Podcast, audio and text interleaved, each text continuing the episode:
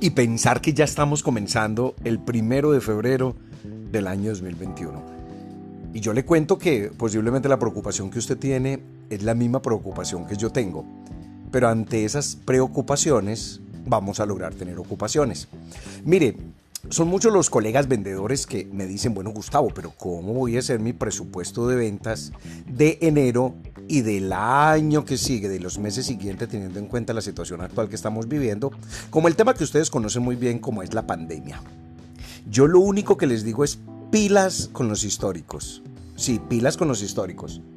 Entonces muchos me dirán, Gustavo, pero te estás contradiciendo porque en ocasiones estás diciendo que para una buena planeación, para un buen presupuesto de ventas, pues yo tengo que tener en cuenta indudablemente los históricos. Y hoy le quiero decir que no, no tenga en cuenta los históricos. Primero, no vaya a tener el histórico de febrero del año 2020, porque sobre ese histórico recuerde que de una u otra forma Colombia, especialmente, hablo de Colombia y de muchos países del mundo no estaban viviendo esta recesión económica que hoy se encuentra. Y cuando le hablo de recesión económica le estoy hablando principalmente de la cantidad de empresas que se han cerrado, de la cantidad de puestos de trabajos que se han perdido, de la digitalización de los negocios que hoy en día viene un auge impresionante.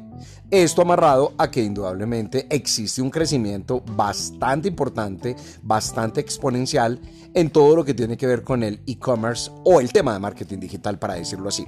Entonces, Gustavo, ¿sobre qué debo planear indudablemente mi trabajo? Mire, yo le pediría a usted que planee sus ventas, pues de acuerdo definitivamente sí a los meses donde ha estado impactado el tema de la pandemia.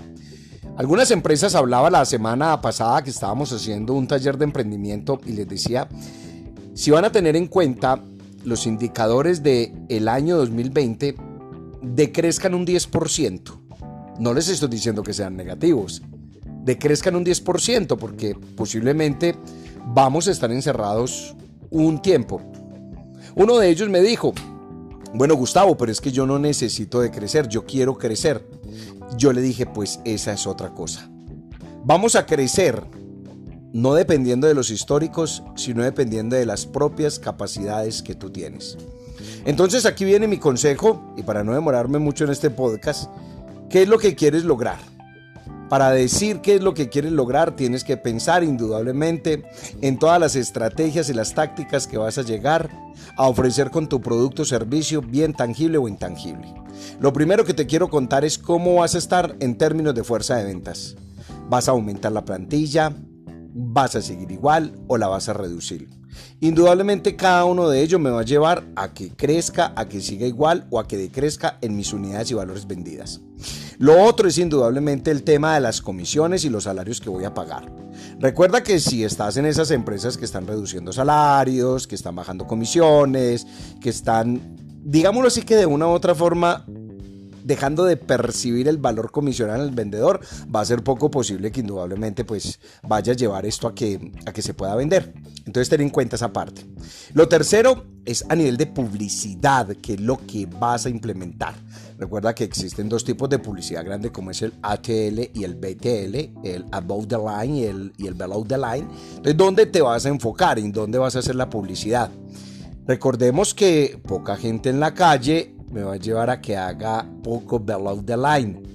Mucha gente en casa me puede ayudar a hacer un poquito de above the line. Entonces ten en cuenta eso y lo más importante ten en cuenta cómo está tu bolsillo, porque si no tienes pues dinero para hacer las diferentes inversiones, pues entonces ahí viene la otra estrategia. Analiza bien el marketing digital.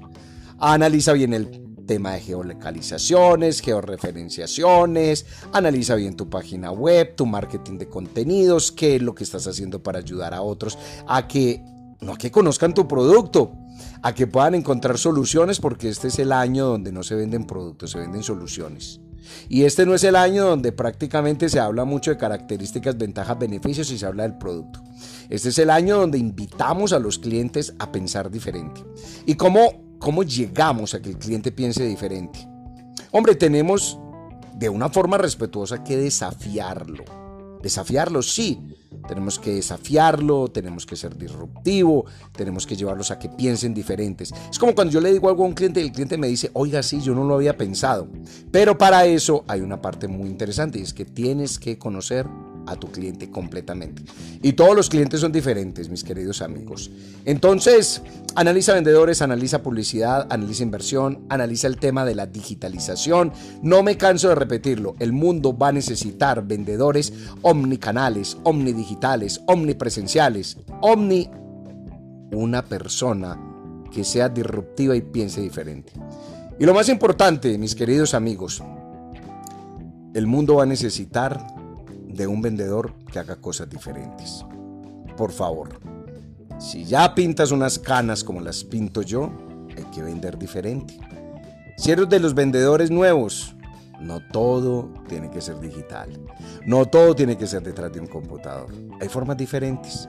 Entonces, recuerda, para mí hay unas competencias que son obligatorias en un vendedor. Y de esas hablaré en mis próximos podcasts. Uno, neuroventas. 2. Neuromarketing. 3. Neurocomunicación. 4.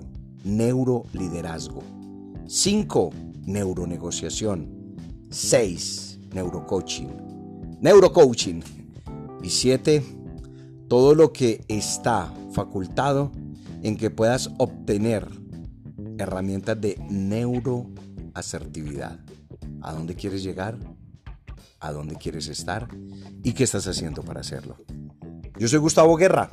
Así me encuentras en muchas de las redes. En Instagram, en Facebook, en Twitter, en LinkedIn, en nuestro canal de YouTube. Siempre pensando en generar herramientas para un mundo mejor de vendedores. Chao, chao. Cuídate mucho. Chao, pescado.